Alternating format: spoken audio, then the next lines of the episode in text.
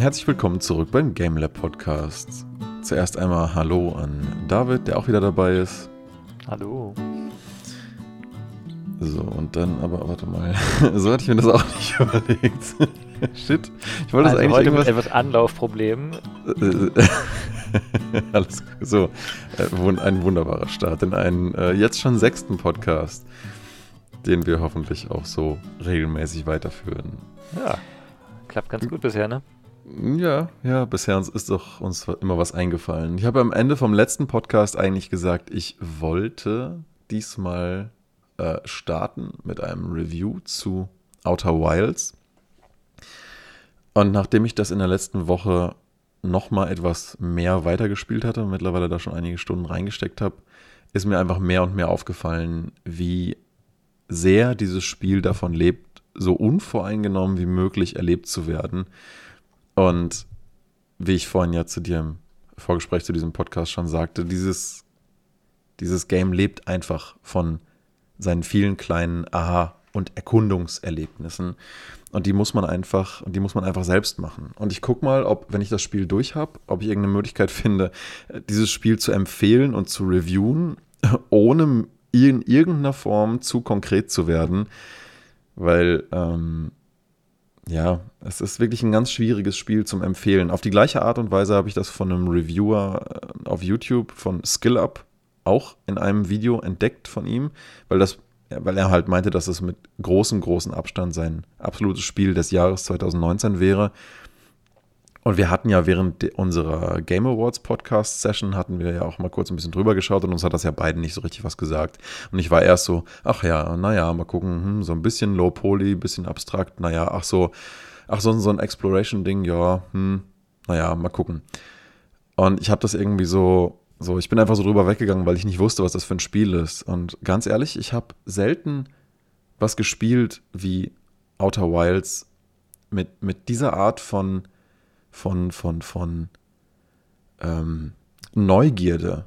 Ich, ich glaube, das ist es, ja. Also ich bin ja immer froh, wenn ich in irgendein Spiel reinkomme und es lädt mich geradezu dazu ein, seine Welt zu erforschen. Aber die Art von Neugier, die sich beim Spielen von Outer Wilds entwickelt, ist, finde ich, schon was ganz äh, Spezielles für sich irgendwie. Also ich stehe immer jeden Morgen auf und muss mal noch direkt mal so, so anderthalb Stündchen erstmal reingucken, weil ich irgendwie das kaum erwarten kann, irgendwie zu gucken, was finde ich denn diesmal über diese Welt raus oder, ähm, oder, oder, oder, oder komme ich diesmal an den Punkt, wo, wo es so wirklich klickt und wo ich mir denke, ah, jetzt, jetzt habe ich wirklich ganz verstanden, worum es hier geht und ähm, es ist auch, glaube ich, ein ganz tolles Beispiel dafür, was für Storytellings und was für ich, es ist jetzt kein Mystery Game, ja, aber was für Mysterien und welche Art von Entdeckungsstorytelling nur in Games an sich möglich ist. Und, ähm, das ist doch schon mal, das ist doch ein, ein, ein wunderbarer Review, eine wunderbare Empfehlung auch. Ich meine, also die Empfehlung sprichst du ja eindeutig aus, macht dir jetzt ja schon über mehrere Stunden eindeutig Spaß oder findest es interessant. Und ähm, so wie du es beschreibst, ist es auf jeden Fall ähm, schon mal, schon mal sehr cool, ohne ins Detail zu gehen. Man muss ja auch nicht immer die Details erklären. Ne? Kann auch mal sagen, hey, das ist ein sehr schönes Spiel, das eben selbst spielen und, und dann sieht ja wahrscheinlich jeder, wie, wie schön das ist. Also ich habe es mir gerade gekauft jetzt. wow, das war ein effektiver Pitch. Ja. nee, cool. Ähm, ja, aber das, das, das finde ich sowieso immer die schwierige Sache, wenn ich Leuten Spiele, Spiele empfehle. Das ist ja so, auch so ein bisschen mein Ziel mit der Rubrik Discover auf der GameLab-Seite, Leuten einfach kleine, interessante Impulse zu geben. Auch kein langes Review, einfach so ein paar Vierzeiler oder so mit ein paar Bildern dazwischen. So nach dem Motto, hier, das ist schön aus den und den Gründen, ähm, möglichst spoilerfrei und dann zu sagen, hier, guck da mal rein. Ich glaube, das, das ist eine schöne Sache, die dir Spaß machen könnte. Und ja, aber genau das ist halt das Problem. Ne? Wie, wie empfiehlt man eigentlich Games, wo man das Gefühl hat, für den anderen ist das total was, wahrscheinlich, aber man ähm, sozusagen die, die Überzeugungsarbeit, das sich dann wirklich angucken zu wollen, mit was spickt man das? Ne? Nennt man irgendwelche Sachen, die das Game selber äh, tut, die es besonders gut macht? Ähm, erzählt man was über die Mechaniken, über die Story und dann wie viel. Ne? Also ich, ich finde das ganz schwierig, Spiele so zu empfehlen, dass man nichts vorwegnimmt. Ja, ich glaube, es kommt immer halt auch auf den Spielertyp an. Ne? Also es gibt, es gibt äh, Spieler, die wollen davor unbedingt wissen, was sie, was sie kriegen. Ne? Die wollen genau wissen, was sie kriegen. Das sind auch die Spieler, die, sagen mal, sich freuen, wenn es mal wieder eine Demo gibt. Das gibt es ja bei manchen Spielen mittlerweile auch wieder, wo man mal eine Vorversion runterladen kann. Ähm, gut, mittlerweile kann man allen Stores die Dinger auch irgendwie zurückgeben, aber es finde ich nicht ganz dasselbe. Ähm, ist einfach ein anderes Prinzip, ja. Genau, aber funktioniert für mich jetzt auch. Also es gibt auch Spiele, die ich schon gekauft habe und dann wieder zurückgegeben habe nach einer Stunde oder so Spielzeit, weil ich gemerkt habe, das ist einfach nichts für mich. Auch wenn ich gedacht habe, das wäre was. Ähm, aber es gibt halt auch einfach viele Spiele, wo ich, ja, wo ich einfach nur einen, einen guten, ja, eine Empfehlung eben haben will. Sagen, hey, das ist ein schönes Spiel.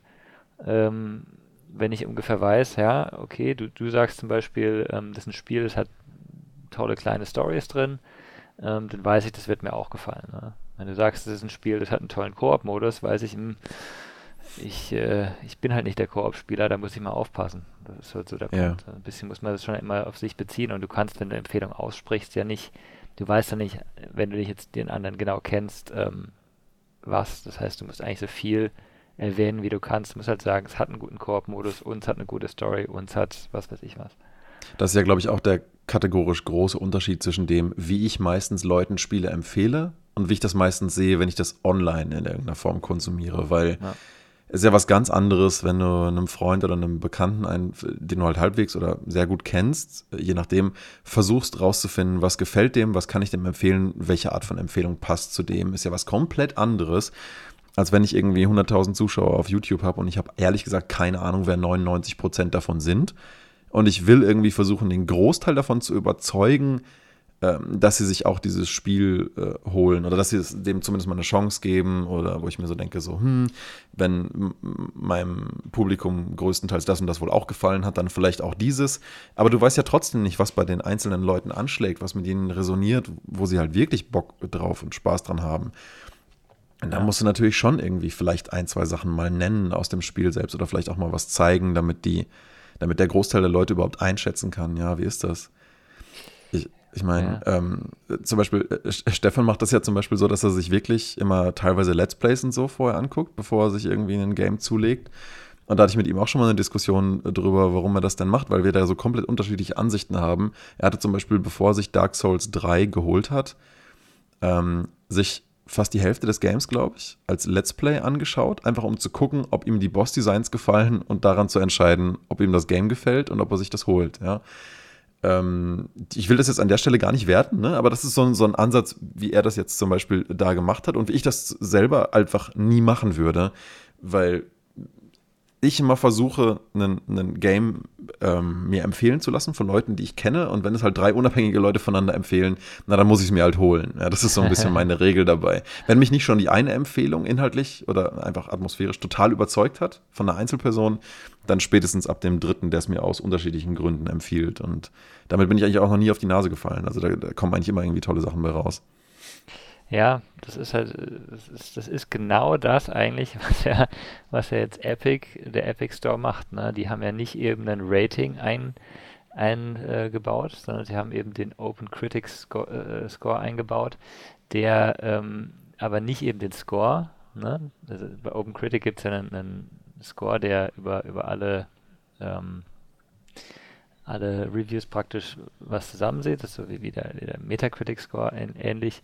Ähm, aber es gibt halt auch den Wert, wie viele der Leute, egal ob sie jetzt sagen, das hat einen Score von 100 oder einen Score von 55, sagen, das ist ein cooles Spiel und wir empfehlen das. das ist einfach der Ja- oder Nein-Wert, den ja Steam auch hat mit Daumen hoch oder Daumen runter, aber halt von, von echten Kritikern. Und das finde ich eigentlich ganz cool, weil du, du, du siehst halt eigentlich auf einen Blick, ähm, so viele Leute sagen, ja, und das sind Leute, die sich eigentlich mit Spielen beschäftigen. Das sind nicht nur irgendwelche User, die vielleicht keinen Bock auf ähm, die Grafik oder das Spiel haben oder das so lange warten müssen, weil ein, ein Video am Anfang abläuft oder sowas, die sich halt irgendwie spontan auch für eine schlechte Bewertung entscheiden könnten. Ne, das sind dann Leute, die sich so ein bisschen Gedanken gemacht haben. Das ist eigentlich, finde ich, ein, ein, ein ganz guter, interessanter Wert. Ich denke, das ist auf jeden Fall eine interessante Art, das anzugehen. Ich weiß nicht, ob ich das prinzipiell so gut finde. Ist da die Score mit drin auch in irgendeiner Form? Und sind da auch in irgendeiner Form User-Scores mit drin eigentlich? Oder? Nee, OpenCritic sind keine User-Scores. Mhm. Ähm, soweit ich das kenne, das sind, soweit ich sehe, nur ähm, ja. professionelle Reviewer, also professionell in Anführungszeichen. Ja. Ähm, und also bei OpenCritic gibt es den Score, der eben dann sagt, also ich habe jetzt gerade The Walking Dead Saints and Sinners aufgemacht, da gibt es halt einen Score von 83, was sehr hoch ist. Ähm, und halt aber auch einen 100% der, äh, der Critics Recommend. Das heißt, es ist mhm. klar, dass alle sagen, egal ob sie für höher als 83 bewerten oder niedriger, sagen sie, hey, das ist ein cooles Spiel. Also irgendwie hier, ja. es gibt einen, der sagt 7,5 von 10 auf, auf Destructoid, sagt trotzdem, das ist ein Spiel, das ich empfehlen würde. Das finde ich auf jeden Fall insofern gut, dass das ein bisschen eine, eine positivere Review-Kultur dadurch natürlich versucht zu etablieren. Das, was ich ja bei Google schon lange kritisiere, wo wir auch an der Episode Reviews schon mal drüber geredet hatten. Ja. Ähm, dass es einfach zu leicht ist, negative Reviews ohne irgendeinen Inhalt oder ohne Begründung zu geben. Gut, auf der anderen Seite könnte man auch äh, argumentieren, es gibt genauso viele ähm, oder nicht vielleicht genauso viele, aber auch ziemlich viele fake-positive Reviews von Leuten, die vielleicht sagen, hey, wir müssen hier gerade das Review-Bombing der anderen Leute ein bisschen countern oder so. Aber grundlegend muss ich sagen, gerade auch an einem aktuellen Beispiel, zu dem ich gleich komme, ähm, dass ich das Ausbleiben von User-Reviews ähm, doch auch irgendwo problematisch sehe. Also, weil mh, mm, Okay, dann gehen wir mal direkt in dieses konkrete Beispiel. Ich ja. habe in der letzten Woche ähm, versucht, sagen wir es mal so, erstmal Temtem zu spielen. Mhm. Das Game wurde vor fünf Tagen am 21.01. released.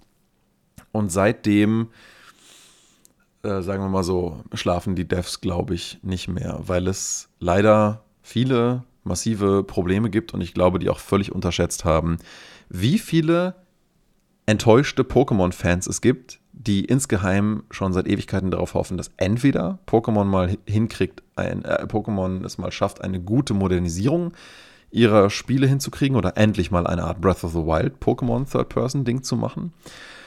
Und ich glaube, die haben kolossal unterschätzt, wie viele Leute äh, dieser Art es einfach gibt, die sagen, hey, wir wollen mal irgendwas Neues im Pokémon-Universum und wenn es halt jemand anders macht, mir doch egal. Ja. Die ähm, haben einen Server, der kann aktuell, ich glaube jetzt aktuell sind es über 30.000, aber der, der, der konnte dann zwei Tage nach Release auch nur 20.000 Leute unterstützen. Es wollten aber 90.000 Leute spielen. Weißt du, dann mhm. hängst du in ewigen Warteschleifen fest, ähm, die Warteschlangen fest. So äh, teilweise bis zu einer halben Stunde, bis du überhaupt mal durch den Queue durch bist. Bis dahin kann es aber sein, dass die Developer, die gerade ganz, ganz fleißig am Patchen sind, also das kann man ihnen wirklich nicht vorwerfen, äh, den Server schon wieder zweimal neu gestartet haben, wodurch deine Queue jedes Mal resettet, du aus dem Spiel fliegst und dich wieder neu einloggen musst. Also ja, und, und ich weiß, ja, ein Spiel mit MMO-Elementen, das über einen großen Server läuft, dass man halt am Release spielen möchte, dass das nicht sofort flüssig läuft, ähm, schreiben ja viele in ihren Reviews. Naja, das kann man ja auch nicht erwarten. Wobei, ganz ehrlich, denke ich mir so, kann man, finde ich, eigentlich schon erwarten, weil ich finde, dass, dass ähm, das auch irgendwie dazugehört, oder? Wenn man ein MMO macht und das Produkt eigentlich online geht, dass es auch als solches Spiel, das es ist, dann auch funktionieren sollte. Naja, ich finde vor allem, du hast ja heutzutage, du weißt ja, wie viele Leute es gekauft haben. Es ist ja keine, keine, äh, ja. wird ja keiner in den Laden gegangen sein und äh, 10.000 CD-Kopien gekauft haben, sondern die, das ist ja alles online. Du siehst es ja eigentlich sehr schnell und könntest dann ja einen Tag davor sagen, oh,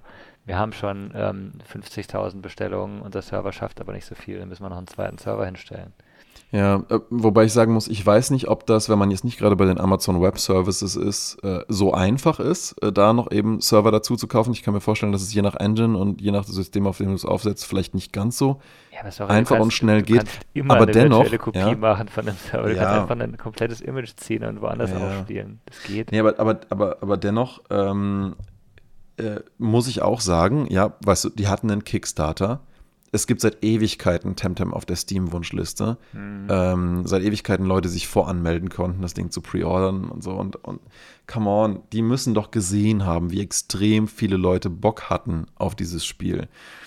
Und, äh, und, und, und dann muss man halt irgendwie gucken, dass man vielleicht auch vorab schon mal schaut, dass man auch vielleicht lokale Server einrichtet, nicht nur einen großen, auf dem dann nur 20.000 Leute international äh, äh, spielen können. Dass das nicht funktioniert, ist eigentlich vorprogrammiert. Da muss man eigentlich nicht lange drüber nachdenken, um das zu schlussfolgern, dass das ähm, ein Desaster wird. Wo ich es wirklich überhaupt nicht verstanden habe, zum Beispiel war ja beim Launch von Diablo 3, also wie eine Firma in der Größe ähm, von Blizzard mit Vorerfahrung mit WoW und so weiter einen Launch so dermaßen unterschätzen und dann so verkacken kann, ist mir absolut nicht ersichtlich.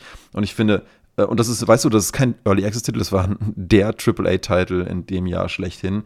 Ja, ja. Und da muss und, und, ne, und dann finde ich, also Blizzard kann man das wirklich vorwerfen, dass sie es super krass verkackt haben. Aber, aber, jetzt aber hier schon mal, und, schon mal ja, was heißt vorwerfen? Ich meine, äh, klar, also die müssen es wissen, aber äh, du und ich, wir wissen es ja auch, wir haben es ja alle schon erlebt, das sind ja alles da sind ja irgendwo überall immer Spieler dabei, die genau wissen, was es ist, ne? was, was da passiert bei so einem Launch. Und ähm, jeder hat es ja schon mitbekommen. Und ich sag mal, eben, also äh, egal, ob sie es jetzt ursprünglich gedacht haben, dass so viele zum Launch da sind oder nicht, sie müssen ja schon im Voraus planen und wissen, ähm, dass es unter Umständen mehr Spieler werden. Das heißt, sie müssen ihren Server skalierbar bauen. Und dann Ja. muss er halt auch skalierbar sein. Ne? Und eben, wie du sagst, ähm, aktuell ist er das noch nicht, leider. Ne? ob das jetzt Also, Amazon oder Google oder Microsoft ist, ähm, die da den Server bereitstellen, ähm, die sind alle Services, wo du extrem leicht hochskalieren kannst. Und wenn sie es Ja. nicht genutzt haben, sondern einfach sich bei irgendeinem Hoster halt einen einen Server hingestellt haben, wirklich, das ist halt sowieso bescheuert eben heutzutage. Wie, das, das ist technisch Ja. halt nicht, nicht, nicht sinnvoll einfach. Na, du weißt halt immer nicht, wann vielleicht doch irgendwie mal was viral geht oder so. Und dann vor allen Dingen, weil die Gratis-Publicity vorab durch die ganzen Reviewer, die halt die Review-Version ähm, dann kurzzeitig auf einem Server von denen gespielt haben, weil die halt so dermaßen gut war, ja. Die, die Leute waren ja durchweg begeistert und haben gesagt, wow, das ist ein richtig schönes Spiel, das hat ein echt äh, wesentlich tieferes Kampfsystem, die Viecher sind toll designt, das Spiel wird, äh, wirkt gepolischter als, als das aktuelle Pokémon und so. Und es ist so, so schade, dass dieser Launch dann so von diesen technischen Issues einfach getrübt wird, weil mein Erlebnis jedenfalls, um da jetzt mal drauf zu kommen, war eigentlich wirklich ausschließlich da nicht gut, wo es um die Server-Performance ging.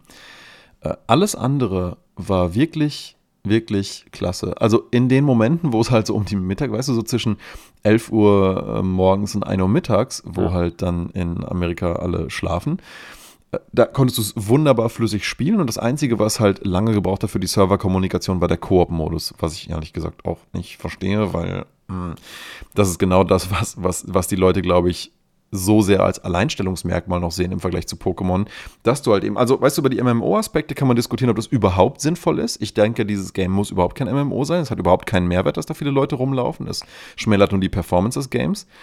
Ähm, aber der Koop-Modus ist eigentlich das, wo das Spiel, denke ich, richtig, richtig Spaß machen sollte. Einfach, dass du überhaupt das Gefühl hast, eine Art Pokémon-Game halt mit einem Freund durchspielen zu können. Und äh, da fällt es leider aktuell erst recht, aber so richtig. Und das ist, was mich ultra traurig macht, weil, wie gesagt, äh, äh, Gameplay, äh, Weltendesign, auch der Soundtrack ist wirklich äh, wunderschön, ja. Ähm, die, die ganze Ausgestaltung der, der Räume und, und, und Ebenen und alles, es ist wirklich, wirklich wunderschön gemacht. Man merkt einfach, dass da viel Liebe zum Detail drin hängt. Und es ist ein unglaublich gelungener Pokémon-Klon. Das, das Kampfsystem hat schöne Effekte, ähm, also ne, sowohl Sound als auch visuell. Du kannst mit Synergien deiner Viecher untereinander arbeiten, um manche Sachen zu stärken, die ähm, Kämpfe wirken dadurch ein bisschen spannender als dieses, ähm, hey, sehr effektiv, zack, One-Hit als in po wie in Pokémon. Du spielst immer im Koop, zwei gegen zwei gegeneinander, was sowieso mal noch ein bisschen mehr Varianz reinbringt. Es ist wirklich viel, viel sehr Gutes daran. Aber der Koop failt einfach auf ganzer Linie. Nicht nur performt er aktuell einfach vielleicht fünf bis zehnmal so langsam wie das eigentliche Spiel. Weil, wie gesagt, jede Interaktion muss über den Server, über diesen einen Server drüber. Und wenn das 18.000 bis 20.000 Leute gleichzeitig versuchen und einfach, wenn es selbst nur um die Replizierung der Position des anderen Spielers bei dir im Koop in deinem klar. Game geht, ja, das die ganze Zeit rumhakt und wenn ein Kampf triggert, dann ähm, das dann teilweise 30 Sekunden lädt, bevor der überhaupt losgeht und vorher bist du halt eingefroren und denkst, das Spiel ist hängen geblieben, aber wenn du lang genug wartest, merkst du, hm, vielleicht doch nicht. Ähm, äh, das ist schon mal sehr ärgerlich, aber wie gesagt, das sind Sachen, die, glaube ich, die sie schon auf lange Sicht fixen können und wo ich jetzt einfach mal geduldig bin und mir gerne nochmal anschaue, ähm, wenn die da jetzt weiter gepatcht haben, ob es dann besser funktioniert. Was ich überhaupt nicht verstehe, ist, dass das Koop-Spiel sich nicht lohnt. Einfach so aus einem Game Design, aus einer Game Design Perspektive, weil, äh, äh, nee, es ist einfach eine Balancing Issue. Das Ding ist, wenn du Temtem alleine spielst, ähm, wie ich gerade schon sagte, du spielst immer zwei gegen zwei. Du hast immer zwei deiner sechs Viecher, die du benutzt, um gegen andere zu kämpfen. Ja. Und kriegst halt dafür eben entsprechend für beide Viecher Experience. Wenn du jetzt mit einem Freund zusammenspielst, dann äh, macht jeder das erste Temtem in seinem Team in den Kampf. Äh, bedeutet aber auch, dass nach dem Kampf jeder von beiden Spielern ähm, für sein Temtem halt einmal die XP bekommt und halt nicht für ein weiteres, das er besitzt. Wie das ja wäre, wenn du es alleine spielen würdest. Nicht nur das, auch das Geld, was du von den Trainerkämpfen bekommst, wird halt durch zwei geteilt und nicht instanziert gleich ausbezahlt was auch nicht clever ist. So, hast du jetzt im Prinzip also ein System, was dich aktiv mit der halben XP dafür bestraft, also effektiv, ne, über alle Temtem gerechnet, mit, mit, mit der Hälfte der Experience abstraft, dafür zusammenzuspielen. Das wäre an sich nicht mal so ein Problem, wenn die Trainerkämpfe nicht signifikant mehr Experience bringen würden als die wilden Temtem. Ähm, und, und man das irgendwie wieder ausgleichen könnte. Denn du hast die Trainerkämpfe nur einmal, wie bei Pokémon auch, dann sind die getriggert und dann war es das. Das heißt, es ist eigentlich einfach nur 50% so effizient, mit einem Freund zusammenzuspielen. Und dennoch habe ich es halt dann mit, mit Hannah zusammengespielt, weil ich einfach gern zusammenspielen wollte, aber wir haben einfach gemerkt, es ergibt einfach keinen Sinn, ja. Und das killt so dieses eigentlich schöne Koop-Feeling, ja, weil ja, du, ich mein, du, dafür, dafür ist der Koop da, dass du eben mehr kriegst. Das ist ja immer, immer so, dass du ja. irgendeinen Vorteil davon hast. Und dazu komme ich dann nachher in meinem anderen äh, äh Kurzreview okay. des heutigen Podcasts, wo ich nämlich ein, ein wirklich wunderbar schönes absolut krass toll funktionierendes Koop-Game äh, gefunden habe. Es ist eigentlich kein Koop-Game, aber es hat halt Koop-Features und mhm. es macht so viel, so viel besser als andere Vertreter seiner Zunft. Aber ja, ne, und, und das halt gerade so im Kontrast nebeneinander. Weißt du, wir spielen dann erst Montag, Dienstag ein bisschen Temtem, merken, hey, weder laufen die Server gescheit, äh, noch können wir gescheit im Koop spielen, noch ist der Koop-Modus belohnt. Mann, warum kriegt denn kein Entwickler Koop irgendwie gescheit hin? Mhm. Und dann hatten wir eben halt, und dann hatten wir eben was anderes gefunden und damit dann die meiste Zeit verbracht, während wir halt immer noch auf Temtem warten, aber ja, ist einfach schade. Ähm, und, und du siehst, weißt du, die Leute, die es spielen und vor allen Dingen auch die, die es solo spielen, ähm, bei denen räumt das Ding halt auf Steam äh, abartig viele richtig, richtig positive Reviews ab. Du siehst auch allein an der Review-Anzahl innerhalb von fünf Tagen, ja. Es gibt so, so, so viele Leute, die das spielen, so viele Leute, die ein Bedürfnis haben, es zu reviewen und auch ein Bedürfnis haben, Sachen vorzuschlagen, was man vielleicht noch verbessern könnte. Und darunter ist halt eben in vielen Reviews auch halt dieser Punkt zum Koop. Weil, weißt du, in, den, in, in Pokémon zum Beispiel belohnt dich das Spiel ja aktiv dafür, dass du mit anderen interagierst. Und selbst wenn es nur sowas, sowas Primitives ist, wie die Spezial-XP, die du bekommst für ein getradetes Pokémon, ja. dass du dann ab dann weiter, weil wir spielen gerade nochmal die alten Hard Gold und Soul, äh, Soul Silver Teile parallel auf dem DS. Ähm, dazu neben Pokémon Go, ja, I know. ähm, und, und da, ähm, es ist einfach 50% schneller von den Experience her, ein Pokémon zu traden und das Getradete dann zu trainieren. Weil es einfach halt für jeden Kampf 50% Special XP obendrauf bekommt. Und das ist einfach super belohnt. Weißt du, es gibt eigentlich keinen Grund, nicht ausschließlich mit einem getradeten Team zu spielen, weil das immer immer viel, viel besser ist, zumindest fürs Durchspielen. PvP äh, sind dann andere Sachen, aber fürs Durchspielen und zum Hochleveln gibt es einfach keine effektivere Lösung. Das heißt, du wirst motiviert zu traden und das ist genau das, was dieses Spiel ja auch tun sollte. Dich zu motivieren, in irgendeiner Form mit anderen Leuten zu interagieren. Ja. Und ähm, das zum Beispiel macht Temtem auch überhaupt nicht. Es gibt keine Motivation, mit anderen Leuten zu interagieren, so richtig. Also ich weiß nicht, wie das jetzt mit den Special XP vom Traden und so aussieht, aber es gibt halt aber es gibt ansonsten in-game jetzt nichts, wo ich finde, dass es da einen Sinn hat, dass dieses Spiel eine MMO ist. Weil du keinen Mehrwert davon hast, dass viele Leute in dem Game sind. Ganz im Gegenteil, wie man ja aktuell an sowas Simplem wie der technischen Performance sieht. Ja. Es ist eher hinderlich. Ja. ja. Und weißt du, aber wenn du, es, es wäre ja so einfach zu tweaken, wenn du einfach sagen würdest, hey, wenn du mit einem Kumpel zusammenspielst, dann kriegt jeder zweieinhalbfache XP. So, das, das wären eigentlich, wenn man es einmal durchrechnet, so im Schnitt nur 25% Experience Boost ja, klar, das Ding an erster Stelle bei dir, das levelt halt zweieinhalb Mal so schnell. Weil du halt aber nur halb so schnell levelst dein gesamtes Team, ne? während du zusammenspielst, musst es quasi halbieren und kriegst quasi nur 1,25 mal so viel Experience. Das wäre aber trotzdem 25% besser von den Erfahrungspunkten her, als alleine zu spielen. Das heißt, du würdest aktiv dafür belohnt, zusammenzuspielen. Und das wäre einfach nur ein Modifier, den sie ändern müssten. Und, und dann hätten sie meiner Meinung nach schon ein viel, viel belohnenderes Koop-Erlebnis. Mhm. Und, und, und das wäre es eigentlich schon. Weißt du, ich glaube, mehr müssten es aktuell gar nicht machen. Ja, okay. ja das, das, das, das, das finde ich halt, das ist, finde ich krass, wenn du so ein du, du releast ein Spiel, auf das sich alle freuen, dass das in der eben in der Vorschau gut aussieht und allem. Und dann ist halt so ein Feature, das scheinbar keiner, es ist ja offensichtlich nicht richtig getestet worden. Ne? Ich meine, es gibt ja einen Grund, ja. warum andere Spiele also auch gerade große Spiele, ähm, davor eine geschlossene Beta machen, weil sie eben ihre Server testen wollen. Die wollen ja sehen, wie verhält ja. sich denn wirklich, wenn 10.000 Leute drauf sind. Und, und darum das, verstehe ich es übrigens noch weniger, das kostet wenn ich das kurz da einschmeißen darf. Ja? Das kostet ja die, die haben das gemacht. Ach, die haben es gemacht? Ah, shit. Ja, die hatten einen Kickstarter vor ihrer Early Access Phase ja. auf Steam. Die hatten einen Kickstarter ja. und die Kickstarter-Bäcker, die durften es halt spielen. Sie haben, glaube ich, zwei oder drei Stresstests zu dem gemacht für ihre Server und waren damit anscheinend auch ganz happy. Und dann trotzdem, weder kriegst du dann so signifikantes Feedback über die Nicht-Funktionalität des Koop, äh, noch, äh, noch findest du beim Stresstest raus, dass dein Server eventuell nicht skalierbar ist. Also, sorry, aber das, das raff ich einfach nicht. Das, das ist nicht logisch. Das, das kriegt man doch raus. Also nicht, nicht kriegt man doch raus im Sinne von, die, die, diese Fehlerchen kriegt man doch behoben, sondern ja, ja. das fällt einem doch auf. Ja, sollte. Vor allem, weil die Entwickler so mit Herz und Seele so bei diesem Produkt dabei sind. Du merkst es richtig, ja.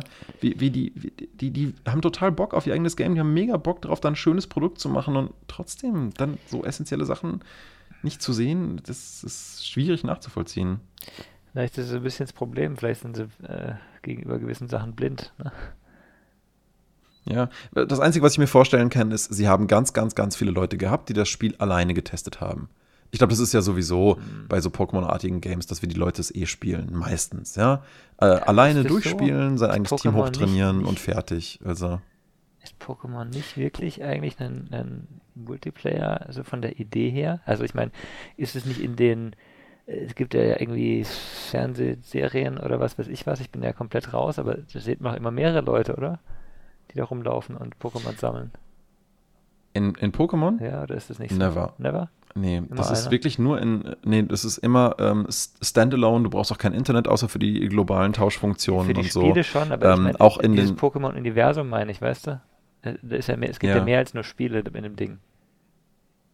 Ja, ja, ich meine, wenn du dir zum Beispiel die, die Filme oder die Serie anguckst, klar, da sind ständig andere Leute ja, unterwegs. Weil, wie gesagt, du triffst ja auch natürlich ständig Trainer, andere Pokémon-Trainer, gegen die du kämpfst und so.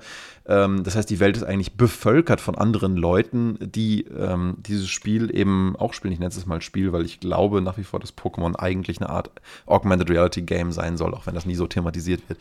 Ja. Ähm, so, das heißt, es gibt einfach super viele Leute in diesem Universum, die das halt spielen und miteinander interagieren. Und deswegen wäre es meiner Meinung nach von Nintendos Seite beziehungsweise Game Freak eh längst überfällig, da mal äh, eine ne Art MMO draus zu machen. Und deswegen von diesem Grundgedanken her, eine, weißt du, in einer Welt, in der du andere Trainer treffen kannst und so weiter, das ist ja grundlegend als MMO-Gedanke auch ganz cool. Ich glaube, das wünschen sich auch viele einfach von Pokémon. Und ähm, nur dann musst du halt auch Sachen reinmachen, die das im Spiel selber auch sinnvoll machen in irgendeiner Form. Ja. Also das und vor allen Dingen es mit Freunden zusammen dann irgendwie da durchlaufen zu können. Also Stefan meinte schon so zu mir so, hey, okay, Koop funktioniert vielleicht nicht so geil, aber kann man sich wenigstens sehen? Weißt du, ne, das hätte für ihn schon gereicht. Er hätte gemeint, kann man sich wenigstens einfach, kann man Freunde auf seiner Liste einfach primär sehen gegenüber anderen Spielern. Dann meinte er, dann wäre es mir egal. Dann laufe ich mit euch parallel dadurch, dann bin ich halt auch dabei, dann sehen wir uns halt gegenseitig auf der Map und hat man trotzdem das Gefühl, das zusammen irgendwie zu spielen, auch wenn jeder eigentlich das Ding nur solo spielt. Ja? ja.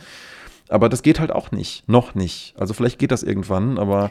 Ja, aber ähm, das, was oft nicht richtig funktioniert bei solchen Spielen, oder? Also so aus meiner Erfahrung ist genau das, wo du, wo du denkst, also, ne, äh, ich will eigentlich mit Leuten zusammenspielen, dann hast du irgendeinen random, random Draw und äh, musst dann, also es ist immer, immer, es gibt immer so Hürden, finde ich, um da zusammen mit anderen zu spielen. Nicht immer, aber oft. Das wäre jetzt eigentlich die perfekte Überleitung zu Ashen. Ja, dann. Äh, ich bin mir noch nicht sicher, ob ich mit Temtem thematisch schon fertig bin, aber ich glaube, das Wichtigste habe ich gesagt. Ich will nur einfach nochmal abschließend dazu sagen, ähm, Temtem ist, glaube ich, ein Spiel mit sehr, sehr großem Potenzial, das jetzt schon unglaublich viele Leute anzieht und die Developer sind auch sehr fleißig dabei, alles dafür zu tun, dass dieses Spiel besser läuft. Und sie haben auch schon gesagt, hey, jeder, der unzufrieden ist, der mehr als zwei Spielstunden bei Steam hat, wir refunden jeden, der nicht zufrieden ist. Wir sind selber am aller unhappiesten, damit dass jetzt gerade so viele Fehler auftreten. Wir dachten, wir hätten es gut getestet. Wir haben es verkackt äh, in Teilen. Ja, tut uns leid. Jeder, der einen Refund will, kann das ab jetzt jederzeit anfordern. Da wird es keine Diskussion geben, kriegt ihr sofort zurück. Und jeder, der uns weiter supporten will, ähm, bei dem sind wir halt sehr dankbar und schreibt uns Forenbeiträge, schreibt uns Feedback. Wir versuchen so schnell wie möglich das Ding erstmal ins Laufen zu kriegen und den Server hoch zu skalieren und dann sehen wir mal weiter, wie wir das während der Early Access irgendwie zu einem vollwertigen, richtig guten Spiel auf Dauer machen können. Deswegen habe ich jetzt erstmal Geduld damit. Moment, mal, ist Warten das mal ab Early und Access? ähm, das ist gerade in der Early Access Alpha gelauncht. Ja. Gut, dann, dann verstehe ich die Aufregung wiederum nicht so richtig, weil Early Access heißt halt für mich immer noch, es ist kein fertiges Spiel. Und das ist ein Problem, dass die Leute ganz oft bei Early Access halt ähm, erwarten, dass sie da ein fertiges Spiel kriegen, nur ein bisschen früher. Und das ist halt Quatsch. Es ist halt Early Access heißt halt, du schaust während der Entwicklung zu und das heißt, es gibt Bugs und das Spiel kann auch mal nicht laufen. Also so gesehen, es gibt sehr wenige Ja. Early Access, die glatt laufen, muss ich sagen. Was würdest du denn denken, was dieses Spiel aktuell im Early Access kostet? Das, die Kosten, ähm, das ist wieder was anderes. Ne? Also die, die Kosten, die Erwartungs... Ähm, es gibt ja zwei Varianten. Entweder du kriegst ein Spiel billiger, weil du es früh anfängst ne? und sagst, hey, ich, ich, ich habe ein unfertiges Spiel, also zahle ich nicht so viel. Ähm, oder die Erwartung ist, ich will das Spiel unbedingt früher haben und zahle also mehr, als ich später bekomme, weil ich früher reinkomme. Das ist genau wie manche Leute für eine äh, Closed Beta oder so zahlen. Ne? Ähm, ich würde sagen, es kostet wahrscheinlich genauso viel wie, wie, wie normal. Ne? Also irgendwie, was weiß ich, was es nachher kostet, 40 Euro. Okay.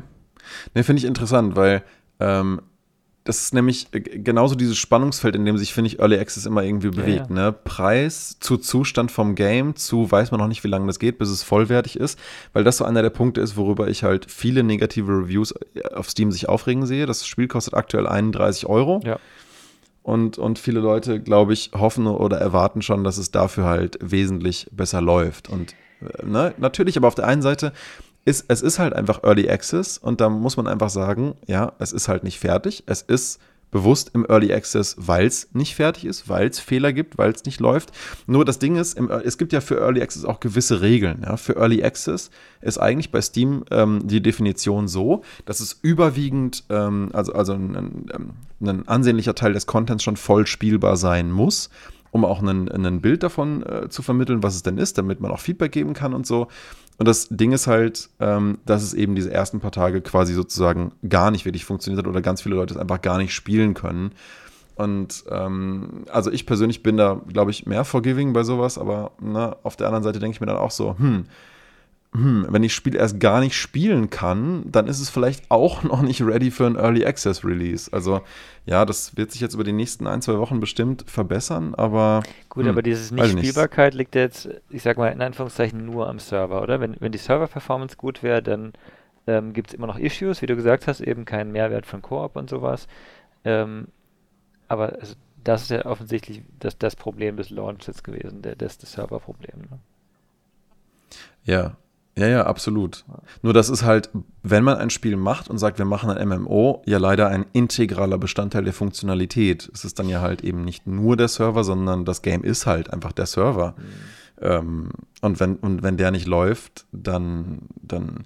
äh, Deswegen hätte ich so praktisch gefunden, wenn dieses Game es so gemacht hätte wie Ashen, das äh, zweite Spiel, was ich mir mit Hannah zusammen diese Woche angeschaut habe im Koop. Nämlich einfach ein Standalone-Setup dir zu erlauben auf deinem Rechner und äh, trotzdem über ein ganz indirektes Matchmaking trotzdem mit anderen äh, zusammenzuspielen. Du kannst es einfach auch solo offline spielen ähm, oder du spielst es halt eben online und kannst es dann mit anderen Leuten zusammenspielen. Und ich finde, Temtem hätte das ohne Probleme auch so machen können. Ja. Und dass du dann halt Freunde mit dir in die Welt holst und dass es dann vielleicht irgendwelche Hubs gibt oder so, wie jetzt in Monster Hunter oder so, wo du dann auch andere Leute online treffen kannst und so. Und der Rest ist halt instanziert mit aktiv ausgewählten Koop-Partnern, Freunden, aber du kannst halt jederzeit auch offline spielen. Ich glaube, dann gäbe es wahrscheinlich 90% der aktuellen negativen Reviews gar nicht, weil die sich fast alle auf die Connectivity äh, äh, beziehen. Und das ist einfach, ja, auch irgendwo ein bisschen schade, weil man sieht das dann und denkt sich so, hm, das ist jetzt einfach so die, die Negativwelle der ersten paar Tage, die hätte man auch komplett vermeiden können irgendwie. Ja, ich finde es auch immer sehr schade. Gleichzeitig ist eben wirklich, also ich sehe es, ich sehe es oft bei Early Access Spielen, äh, dass die Erwartungshaltung einfach ähm, nicht die richtige ist. Man muss bei sowas immer mit niedrigen Erwartungen reingehen und sagen, hey, ich, äh, auch wenn das Spiel jetzt gleich viel oder fast gleich viel kostet oder was, ne, ich unterstütze es mit meinem frühen Beitrag, die Entwickler, ähm, effektiv und äh, ich muss mir nachher nicht mehr kaufen, so ungefähr. Ne? Also ähm, Ja. ich weiß nicht, vielleicht liegt es ein bisschen auch an, an so Spielen wie, wie Minecraft, die halt ähm, über Jahre ähm, in einer Alpha- oder Beta-Version waren und dadurch sehr günstig. Ne? Ähm, mhm. Aber wenn, wenn sich heutzutage einer Minecraft kaufen würde, äh, mit dem, mit dem äh, Funktionsumfang von der Alpha, dann würden die alle sagen, was ist das für ein Kackspiel? Du konntest da nichts machen. Du konntest ein paar Bäume fällen und das war es eigentlich, ein bisschen im Boden graben. Ja, Minecraft war am Anfang ja komplett gratis, dann hat es lange 10 Euro gekostet und jetzt kostet glaube ich 20 oder 25. Genau, es ist halt immer weiter hochgegangen, aber es hat ja auch immer mehr Funktionen bekommen, deswegen passt das auch irgendwo. Ja, genau, also das haben sie bei Temtem jetzt auch gesagt. Sie haben halt gesagt, hey, ähm, das Spiel kostet aktuell 31 Euro und wir werden halt gucken, dass wir keine Abokosten machen oder nicht irgendwie so ein Blödsinn. Mhm aber wir werden halt das Spiel nach und nach immer einen kleinen Ticken teurer machen, je nachdem, wie viel Funktionsumfang es über die Zeit hinweg bekommt. Okay. Einfach damit man immer, ne, damit man immer ein gutes Verhältnis hat zwischen äh, Umfang und Wertigkeit. Und ich, ich finde das in Ordnung. Also ich weiß, dass einige Leute das auch recht negativ sehen und dann so sagen, so, öh, warum soll das teurer werden und bla. Aber ich meine, das macht eigentlich, eigentlich macht das eh jedes Early Access Game dass es halt den Leuten, die früh dran sind, sozusagen den Bonus gibt, dass man es günstiger bekommen hat. Und es halt dann nachher als Voll-Release dann halt teurer wird, wenn es auch fertig ist. Und äh, mal gucken, ich weiß ja nicht, wie weit sie diesen Preis hochziehen wollen, wenn sie sagen, keine Ahnung, in fünf Jahren, sie haben irgendwie zehn DLCs rausgebracht, das Ding kostet 100 Euro. da werden sie wohl nicht hingehen können, denke ich, aber ja, ähm, ja na, mal gucken. Erstmal hoffe ich einfach für die, dass sie halt, ja, dass sie einfach die, die Ruhe bewahren und gucken, dass sie jetzt erstmal ihr, ihr Zeug ans Laufen kriegen. Ich habe es gestern Abend nochmal versucht ähm, und nachdem ich wieder zehn Minuten in der Warteschlange ähm, saß, dachte ich mir auch so, ach nee, komm, dann gehst halt doch pennen. Selbst wenn es nicht mal spät nachts irgendwie läuft, weil es dann halt immer noch in Amerika früh abends ist und weil es immer noch nur einen Server gibt, soweit ich weiß. Das ist einfach aktuell, ja, das macht einfach keinen Sinn. So, aber Ne? Ja. Ähm, wolltest du dazu noch, nee, hast du dazu nee, noch kurz einen Punkt? Ist gut. Ich nee. das nee, weil du gerade, du meinst nämlich ja. vorhin, ja, also ich behalte das mal im Blick. Ich ähm, denke, das, das, das wird schon noch vernünftig. Also du meintest vorhin, du findest das ja oft ein Problem, dass man irgendwie nicht so richtig äh, das gut einstellen kann, mit Freunden äh, zusammenzuspielen oder so. Ja, ähm, es, ist, es ist oft, na, das, also das oft ist dann, eine Hürde, sag ich mal, wenn du, wenn du sagst, wir spielen mal was zusammen und dann dauert es irgendwie, bis man sich gefunden hat, sage ich mal zumindest. Ne? Im, im, im Nehmen wir mal so ein Spiel wie Journey. Es gibt, glaube ich, kein schlimmeres Spiel, um sich gegenseitig zu finden wie Journey. Es gibt, glaube ich, wenig schönere Spiele zum Zusammenspielen als äh, Journey, aber ähm, weil es dort keine Möglichkeit gibt auszuwählen, mit wem du spielen möchtest, musst du halt wirklich gucken, dass deine Saves ungefähr auf einem ähnlichen Progress äh, sind, dass du es ungefähr gleich oft durchgespielt hast und dass du dich am exakt gleichen Punkt in der Welt befindest. Dann hast du die statistisch gesehen höchste Chance darauf, miteinander gematcht zu werden. Und dann musst du erstmal durchs Movement, weil du ja auch nicht interagieren kannst, richtig rausfinden, ob das wirklich die andere Person ist. Wenn es nicht die andere Person ist, mit der du spielen willst, musst du es erstmal schaffen, dass du von deinem jetzt neu gewonnenen Random Koop-Partner so weit wegläufst, dass du den aus deiner Welt verlierst. Kann aber sein, dass der einfach mit dir mitlaufen möchte und das nicht kapiert. ja? Einfach sagt, hey, wo läuft denn der jetzt hin? Der will dir vielleicht einfach was zeigen, weißt du? Er denkt sich einfach so, hey, cool, da ist jemand und mit dem will ich jetzt hier rumlaufen und so. Ähm, Ne? Und, Hört sich und das nicht versteht an. und wissen. Ja, weißt du, dann musst du halt von dem erst weglaufen, damit der bei ein paar hundert Metern Abstand aus deiner Welt verschwindet und dann nochmal versuchen, mit deinem Kumpel zu connecten. Ne? Ähm, also, was das angeht, also Journey ist aber auch ähm, meiner Meinung nach dazu gedacht, dass du zufällige Bekanntschaften machst. Mhm. Dass du halt wirklich versuchst, aus dem Movement des anderen und den Geräuschen, die er macht und nicht mehr, ja, also diesen, diesen Sounds, die man halt singen kann bei Journey, ja, ja. irgendwie rauszufinden, was ist das für eine Person, äh, ne, wie ist der vielleicht drauf, will der mir was zeigen, spielt das vielleicht auch zum ersten Mal? Und entdecken wir das jetzt hier zusammen? Oder geht er seinen eigenen Weg? Oder bleiben wir den größten Teil der Reise gemeinsam unterwegs? Und ja, ja einfach ein, ein, ein wunderbares Erlebnis irgendwie eigentlich so über, also, also ein, ein wunderbares Beispiel dafür, wie nett das sein kann, random Leute in einem Game zu treffen, was meiner Meinung nach so die Antithese zu vielen anderen Games eigentlich ist, wo mit Randoms spielen eigentlich der größte Kack ist, den du machen kannst. Ja. Nein, bei Journey ist das meiner Meinung nach sogar der Kern des Spielerlebnisses, dass du nicht weißt, mit wem du unterwegs bist und trotzdem irgendwie ähm, versuchst, kleine emotionale Momente zu kreieren, ohne dass du wirklich die Kapazitäten dafür hast in-game. Das war ja damals auch mein Anlass dafür, für meine Masterarbeit, die ich gemacht habe, wo du halt zwei Leute hattest, die mit, nur mit einem Kinect-Avatar in einer Welt nur über Gestik miteinander kommunizieren sollten, weil ich mich nach Journey eben gefragt habe, ähm, ähm, wie ist das eigentlich, wenn man die Kommunikation nicht so krass abstrahiert wie in Journey, sondern ein bisschen mehr hinzugefügt, wie zum Beispiel Gestik. Ja. Ja. Ähm, um miteinander nur über digitale Avatare und sonst nichts ähm, kommunizieren zu können. Und da muss ich sagen, da hatte ich in Journey echt tolle Erlebnisse. Also wirklich, ähm, ähm, ich, ich, wie gesagt, ich versuche so wenig wie möglich konkret drüber zu, zu reden, weil ich glaube, du hast es ja noch nicht gespielt, soweit, ne? Journey, Oder hast du zumindest mal ich, reingeschaut? Ich durchgespielt, doch, aber nicht, nicht. Ah, jetzt hast du es dann doch durchgespielt, genau. ja, okay. Genau, weil bei einem unserer letzten Podcasts hattest du gesagt, du hattest es noch nicht. Ähm, ja, ja, ich habe es irgendwann mal, nur mal angespielt. Ähm, ja. Ich habe deutlich länger gebraucht, als du meinst, dass man braucht, aber. wenn man, nur, wenn man das erste Mal alles angucken möchte, ganz in Ruhe, sich Zeit für jeden Winkel der Welt nehmen möchte, dann brauchst du locker drei Stunden. Ja, ich habe viel ähm, gebraucht.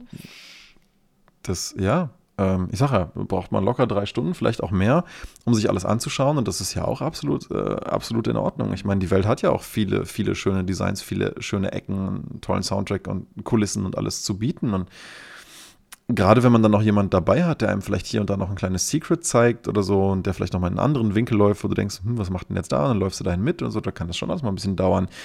Und du kannst ja wirklich auch durch diese rudimentäre Art von Kommunikation, ja, rumlaufen und einen Ton von sich geben, trotzdem irgendwie kommunizieren. Zum Beispiel hatte ich eine Reise, als ich das zweite oder dritte Mal jemanden dabei hatte, der wirklich die gesamte Reise mit mir gemacht hat, von Anfang bis zum Ende. Ja. Du hast genau gemerkt, dass weder er oder sie noch ich nachher ins Ziel sozusagen in, in, in den letzten Bereich reinlaufen wollten, weil wir wussten, dass halt dann die gemeinsame Reise endet. Ja. Und keiner, hast du richtig gemerkt, keiner wollte so reinlaufen, weil irgendwie äh, trotz der in Großteilen ausbleibenden Kommunikation das trotzdem irgendwie eine schöne Reise war. Man hat gemerkt, man spielt irgendwie ähnlich, man kennt vielleicht schon ein paar Secrets, äh, ähnlich, die man dem anderen gar nicht zeigen muss, weil er es auch schon gefunden hat. Dann hüpft mal einer irgendwie freudig rum, wenn irgendwas gut funktioniert hat oder was weiß ich. Ja? Ähm, man kann ja schon irgendwie kommunizieren in diesem Spiel. Und gerade wenn du merkst, dass da vielleicht einen recht ähnlichen Spielertyp neben dir sitzt, dann fragst du dich die ganze Zeit, wer ist das wohl? Wer ist wohl diese Person? Ja. Und ähm, ja, und dann geht halt diese Reise zu Ende und ganz, ganz, ganz, ganz am Ende von dem Game siehst du ja nach allen Credits Companions met along the way. Mm. Und wenn du dann schnell einen Screenshot machst, dann kannst du dir merken, mit wem du gespielt hast, weil dann einmal kurz der Accountname dort steht okay. von allen, die du getroffen hast. Auch in der Reihenfolge, wie du sie getroffen hast. Also kannst du dir mal merken, wenn du mit jemandem besonders zum Ende hin eine coole Reise hattest, schreibst du dir den letzten Account, der auftaucht, auf. Ja und dem kannst du dann natürlich auch aktiv eine Nachricht schicken. Auf der PlayStation ist das ja eher das ein bisschen umständlicher als auf Steam, aber äh, auf, äh, auf dem Epic-Dings äh, ist es ja nur auf dem Rechner. Ja. Aber da habe ich jetzt schon nicht oft, ja, aber zwei, dreimal im Nachgang einfach so ein paar Nachrichten bekommen von wegen, hey Mann, das war echt eine tolle Reise, vielen Dank dir, hab noch einen netten Abend so, ja. Mhm. Das ist einfach cool, weil da, da, ne, du merkst, während des Zusammenspielens schon entstehen einfach nette, kleine, emotionale, kooperative Momente und das war einfach, ähm, ja, und wenn du einfach merkst, für die andere Person ist es auch so vollkommen egal, wer das ist, ja. Äh, das ist einfach dann ein nettes, gemeinsames, persönliches Erlebnis. Und das hat seitdem, finde ich, nie wieder irgendein Spiel in dieser Form äh, geschafft. Und das finde ich, deswegen ist immer noch Journey eines meiner absoluten All-Time-Favorites, weil es halt so, so, ja, es ist halt einfach so ein, so, so, so, so ein ganz uniques, eigenständiges Ding, das, das ich in der Form noch nicht irgendwie oft mal ähm, also sagen wir nicht, nicht, nicht, nicht kopiert gesehen habe, das wollte ich nicht sagen, aber die Art von Erlebnis, die hatte ich einfach in der Form nie wieder ja. nach so einem Spiel wie Journey. Und insofern fand ich es umso netter, dass Ashen, um jetzt dann doch mal darauf zu kommen, äh, hergeht und sagt, wie können wir denn, ähm, wie könnten wir einen schönen Mittelweg zwischen Journey und Dark Souls finden? Okay. Was meine ich damit? Das Ding nimmt sich eine äh, von der grafischen Komplexität äh, ein, ein Stil her, der eher an sowas wie Journey erinnert, aber in einer Düsternis, äh, die eher aus dem Bereich von Dark Souls kommt, gepaart mit fast eins zu eins dem Kampfsystem von Dark Souls. Ähm, es, es, es hält ja auch gar nicht damit hinterm Berg, dass es sagt, nee, komm, ich bin einfach ein Souls-like, so what, ja. Mhm. Und ich finde, als solches tut es aber trotzdem manche Sachen echt sehr viel besser als Dark Souls. Ja, es mag vielleicht nicht die große, epische äh, Geschichte haben über äh, Light and Dark und The Age of Man und diese ganzen Zyklen und Gwyn und bla bla bla. Ja.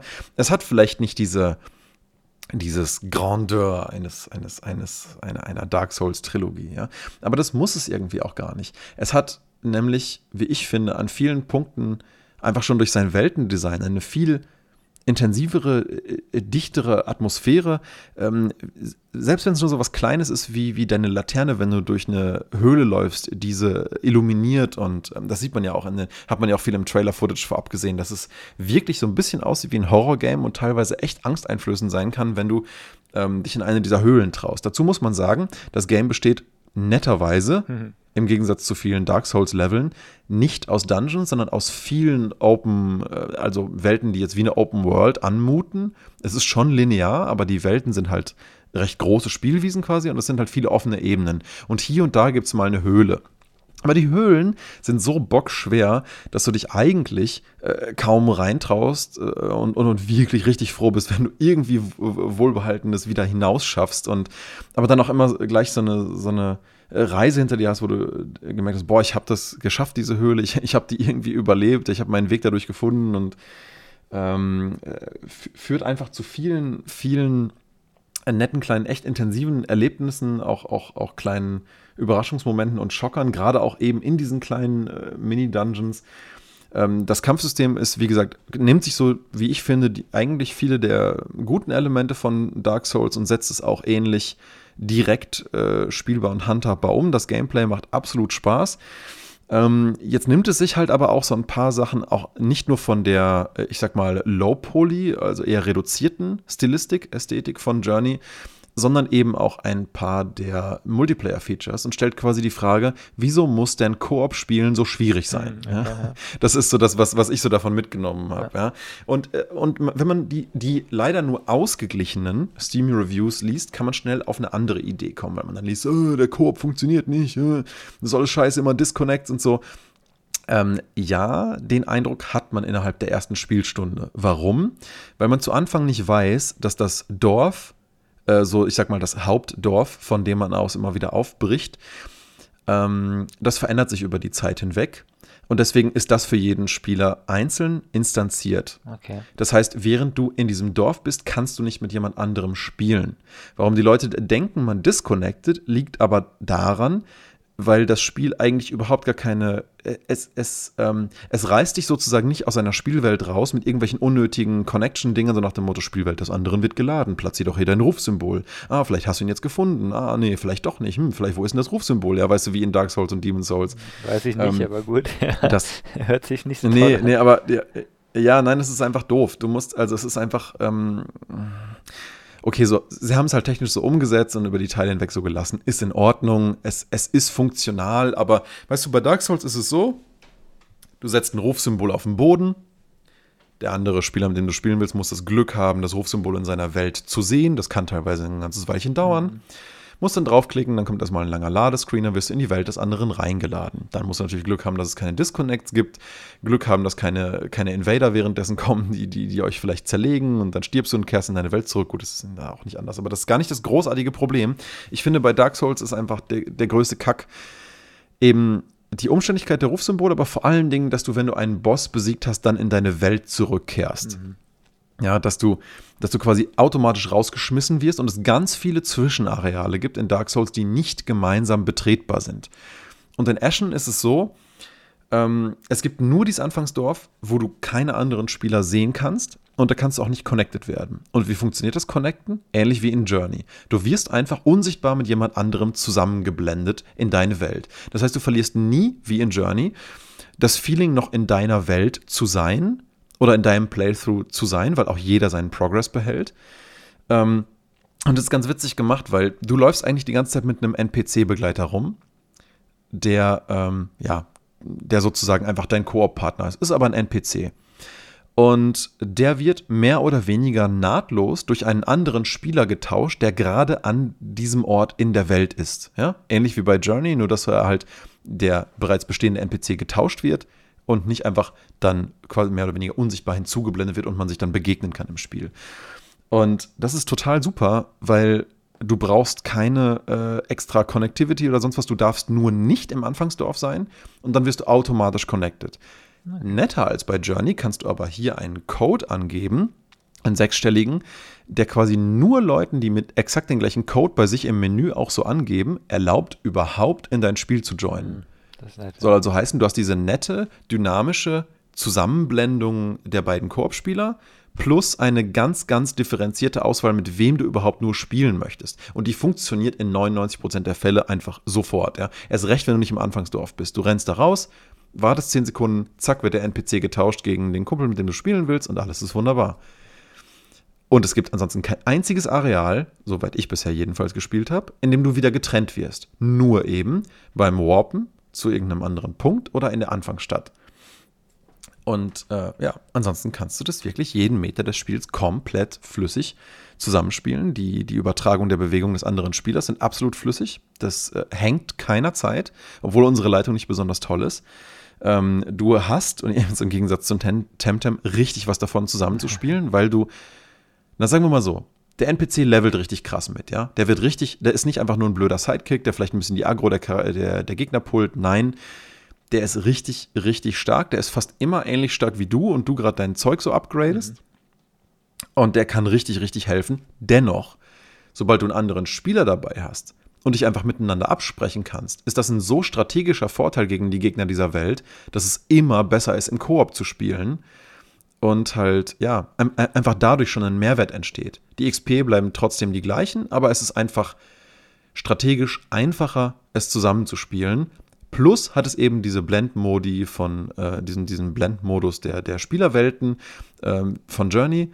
Jeder behält auch seinen Story-Progress und seine Instanz der Welt, ohne dass man irgendwie zurückkehren muss und das dann wie bei Dark Souls die Welt vom anderen nochmal spielen und so. Ne? Wie ich finde, eigentlich ein ziemlich antiquiertes Konzept, was aber nie modernisiert wurde und wo sich auch keiner mehr drüber aufregt, weil es jetzt, jetzt schon seit zehn Jahren mhm. so ist ähm, in dieser Spielereihe. Aber ich finde, man sieht hier dran eigentlich ganz toll, wie man das technisch lösen kann, modernisieren kann und daraus einfach ein super atmosphärisches, geiles Koop-Erlebnis machen kann, das einfach ähm, mir aktuell wesentlich mehr Spaß macht als der Koop-Modus von Dark Souls. Also wesentlich.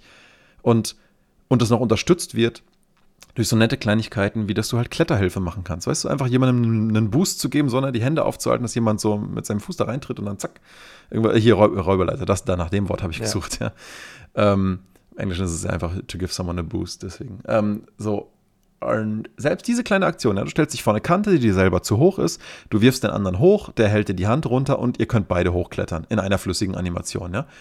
Selbst diese eine Kleinigkeit, und das ist die einzige richtige Koop-Aktion, okay. ähm, die du halt auslösen kannst, aber selbst diese Kleinigkeit ist so nett, Weißt du, selbst wenn du irgendwie dann mal ein paar, gerade ein paar Gegner hast, die sind dir zu schwer und ihr, du und dein Partner, ihr müsst irgendwie wegrennen. Und ähm, ja, die Gegner helfen sich halt auf die Weise nicht. Ja? Und wenn irgendwo mal schnell weg muss, dann kletterst du einfach irgendeine hohe Kante hoch.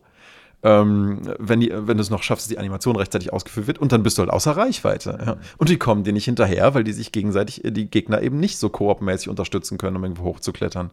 Und, und das alleine schafft irgendwie so ein, was ist nur so ein kleiner Spielmoment, es ist nur so ein kleines Detail und dennoch ist es so, so eine, so eine nette Ergänzung, die das Ganze einfach zu einem persönlicheren Erlebnis macht. Auch wenn es nur so eine primitive Mechanik ist, die man auch nur hin und wieder braucht, ja. Aber das ist generell so, ja, das Ding von Ashen. Es gibt ganz viele kleine Details, die super schön durchdacht sind. Auch die Art und Weise, wie sich das Dorf nach und nach entwickelt und die NPC-Questlines und so. Es ist so, so, so viele Sachen, die ich einfach echt schöner und atmosphärischer finde in Dark Souls. Und ich finde es wirklich bedauerlich, dass die Steam-Reviews nur ausgeglichen sind. Ja, ich bin mal, also Meinst du, man kann es auch ohne Koop spielen? Absolut. Okay. Ja. Ich habe es auch schon ein paar Leuten empfohlen, bei denen ich jetzt nicht genau weiß, ob die halt jemanden haben, mit dem sie es gerne im Koop spielen wollen oder können. Und ähm, definitiv. Also, äh, ähm, das, ich meine, du hast ja eh immer einen sehr guten, hilfreichen NPC mhm. dabei, der dir sowieso hilft. Und du kannst auch einfach sagen, du kannst sogar sagen, ich will, dass der NPC gar nicht mitkommt. Das kannst du auch im Mehrspielermenü deaktivieren. Okay. Äh, du kannst auch sagen, ich will generell Online-Spieler deaktivieren. Oder du gibst einfach einen Code ein, dann ist die Chance halt 1 zu knapp eine Million. Äh, nee, 1 zu genau eine Million, dass du halt überhaupt jemanden ähm, bekommst, der zufällig gerade gleich den gleichen Code hat und zufällig in der gleichen Position ist wie du, also quasi non-existent. Ähm, das heißt, ja, wenn, wenn du zum Beispiel sagst, dich interessiert das und du bist jetzt aber nicht so der Koop-Spieler und möchtest es gerne erleben, absolut valide Spielweise ist nicht im Koop zu spielen. Aber selbst wenn du jetzt zum Beispiel sagen würdest, hey, ich hätte Bock, das im Koop zu spielen, das finde ich ja auch so eine nette Sache, dann könnte ich das mit dir zum Beispiel einfach spielen.